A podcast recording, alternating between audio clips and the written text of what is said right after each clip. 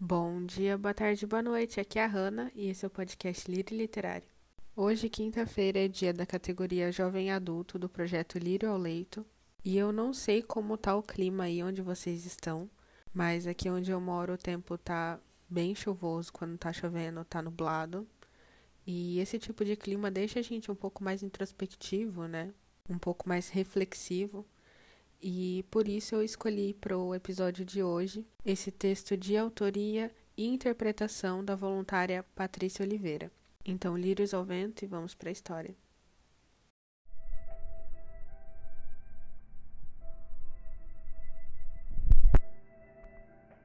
Alzheimer. Deus que me perdoe tanta blasfêmia. Mas essa história do filho pródigo nunca me passou pela garganta.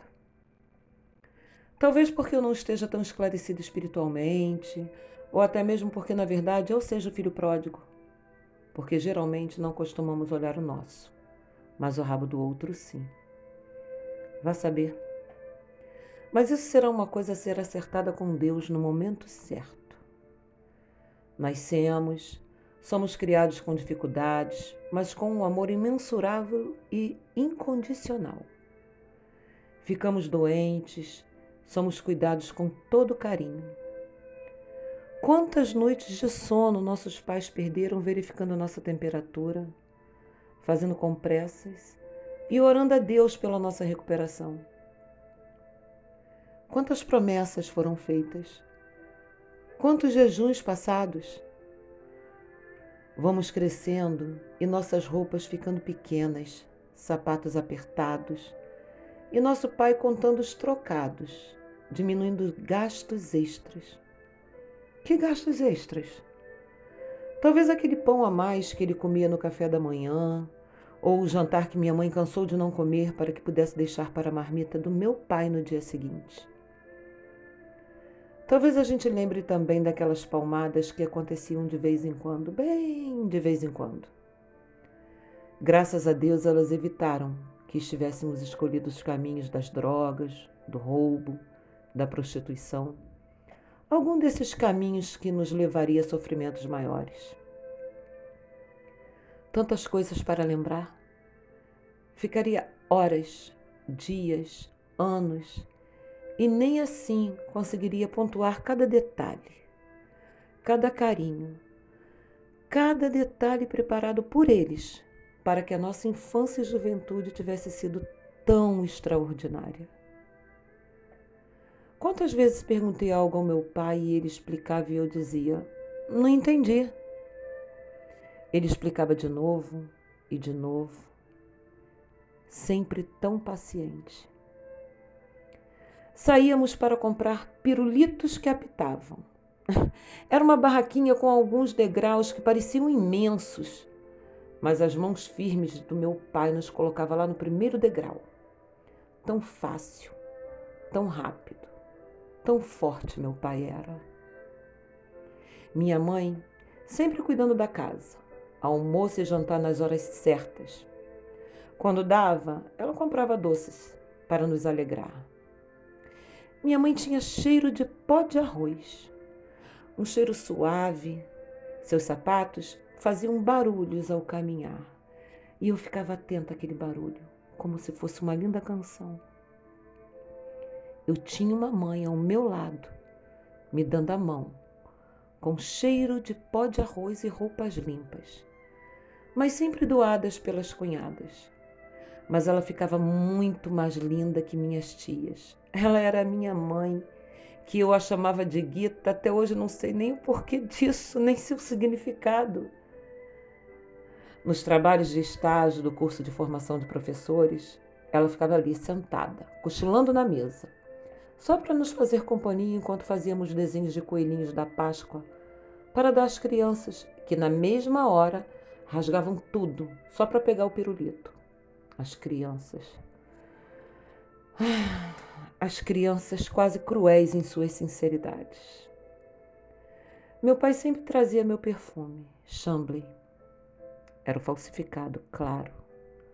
Mas meu coração pulava quando o via com o embrulho cor-de-rosa na mão, sempre no final do mês. ele sabia que me fazia feliz. Depois vieram as épocas de saída para as baladas, longas noites de esperas por nós. Ah, demos trabalho. O tempo passou e seguimos. Cada um nossas vidas, casamentos, filhos, e lá estavam os avós. Alegres, brincavam com os netos, pegavam no colo e faziam todas as vontades. Ajudaram a criar, levavam para a escola, enquanto os filhos trabalhavam. Davam banho, comida, tudo de novo, mas com o doce tempero de avós. O tempo não para. Os netos cresceram, casaram e vieram os bisnetos. Dessa vez algo já havia mudado. Já não corriam atrás das crianças, já não conseguiam pegar no colo, apenas sentados para tirar aquela fotografia clássica de família feliz. Começaram as doenças: pressão alta, diabetes, perda parcial da visão, esquecimentos. Os netos praticamente sumiram. Nem todos, graças a Deus. Os bisnetos ainda não têm idade para irem sozinhos visitá-los. Os filhos? Será que esqueceram do amor recebido? Dos cuidados recebidos? Ah, temos trabalhos demais, temos eventos demais. Precisamos descansar. Não temos paciência para ouvirmos em apenas dez minutos a mesma pergunta mais de cem vezes. Tão mais fácil se afastar. Tão mais fácil fechar os olhos e não querer enxergar o óbvio. Agora é a nossa vez de cuidar deles. Muito triste olhar aquele olhar cansado, aquele corpo frágil e não conseguir achar mais a alegria de antes. Ele pode estar esquecido, mas o coração, a alma, sentem que alguma coisa mudou. Minha mãe, tão trabalhadora, sempre tão prestativa para todo mundo, agora já não serve mais? Ela ainda carrega seus sonhos, tão simples ela quer panelas vermelhas, quer ver a casa pintada, quer um jardim na frente da casa. Mas o que ela mais quer ver são seus filhos, netos e bisnetos enchendo a casa. Cada dia mais vazia. Meu pai, tento fazer minha parte, levo ao médico, converso.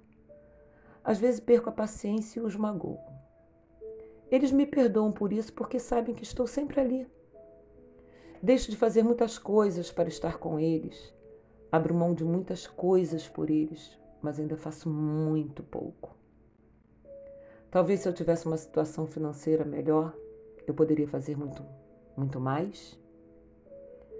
Mas eu acho que eu tenho melhor, que é o tempo e amor. Meu pai um dia poderá até vir a esquecer o meu nome, mas a sua alma jamais esquecerá de mim. E quando eu falar eu te amo e ele esquecer, eu direi de novo, e de novo, de novo, e sempre. Porque a pior doença não é o Alzheimer. A pior doença é a ingratidão. Patrícia de Oliveira E é só por hoje, pessoal. Espero que vocês tenham gostado. Não esqueçam de seguir esse projeto em todas as redes sociais e enviar para todos os seus amigos que você acha que vão se beneficiar desse projeto, que assim você estará ajudando o nosso trabalho a crescer. Eu vou ficando por aqui. Um beijo, meus lírios, e tchau, tchau.